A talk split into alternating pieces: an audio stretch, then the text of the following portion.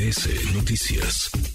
Le agradezco estos minutos al senador, al coordinador del PRD en el Senado, Miguel Ángel Mancera. Senador, gracias. Miguel, ¿cómo estás? Muy buenas tardes. Hola, qué gusto saludarte, saludar a tu audiencia, como siempre. Muy buenas tardes a tus órdenes. Gracias, muy, muy buenas tardes. Tú has dicho que, que sí, que vas, has hablado de una eventual eh, construcción de alianzas y de gobierno de, de coalición. ¿Qué te dicen? ¿Qué te dicen estos números, estas encuestas, senador?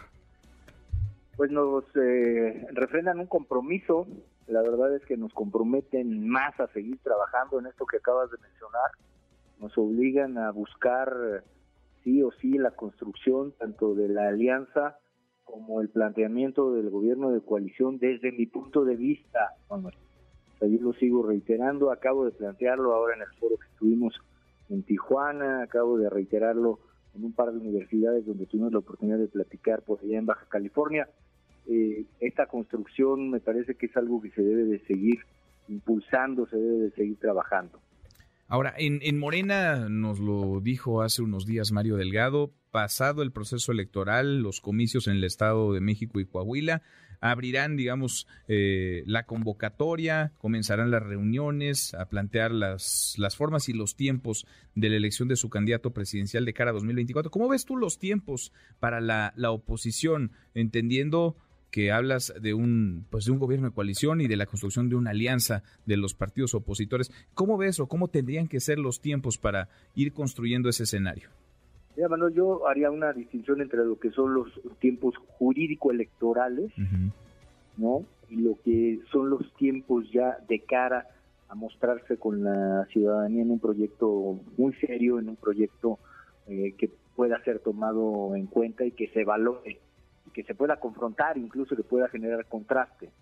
Entonces, eh, los tiempos jurídico-electorales formales, pues sí vienen, eh, digamos, finales de diciembre, después enero, pero yo creo que los otros tiempos, los que exigen ya la competencia y los que no nos, no nos, podríamos quedar atrás eh, de nueva cuenta, son esos que están marcándose para julio, para el mes de julio, y tener de cara a la ciudadanía quizá tres eh, o cuatro personas que son los que eh, vayan a estar encabezando o estuviéramos encabezando, dependiendo cómo esté eh, el procedimiento de depuración, para poder contrastar, porque del otro lado pues, ellos van a tener precisamente estos tres o cuatro nombres que llevan un año, año y medio estándose mencionando y nosotros vamos a, este, al tiempo. Entonces, vale la pena ya precisar eso para hacer un recorrido nacional.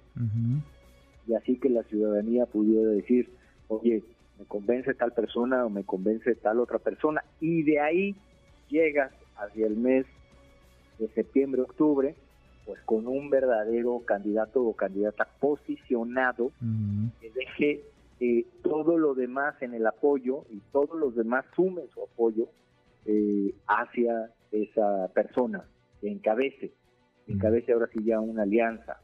Con la participación de la sociedad civil, quiero reiterar, estamos hablando de que no participe la sociedad civil, sino que esto se construya ya pronto, eh, de manera seria. Julio, quizá entonces te imaginarías que cada partido, digamos, el PAN, eh, pusiera sobre la mesa un, un, nombre, el PRI otro, el PRD otro, digamos, en este escenario y siguiendo la encuesta del Universal, pues podrían estar ahí Lili Telles, Beatriz Paredes, tú, Miguel Ángel Mancera, que se organizaran quizá debates, foros, recorridos y entonces quizá una, una encuesta para elegir entre los, entre los tres o cuatro o cinco, los que haya pues emanados de los partidos, sí, pero escuchando a la, a la sociedad civil, a los ciudadanos. Sí, porque también podría haber alguna personalidad de la sociedad civil.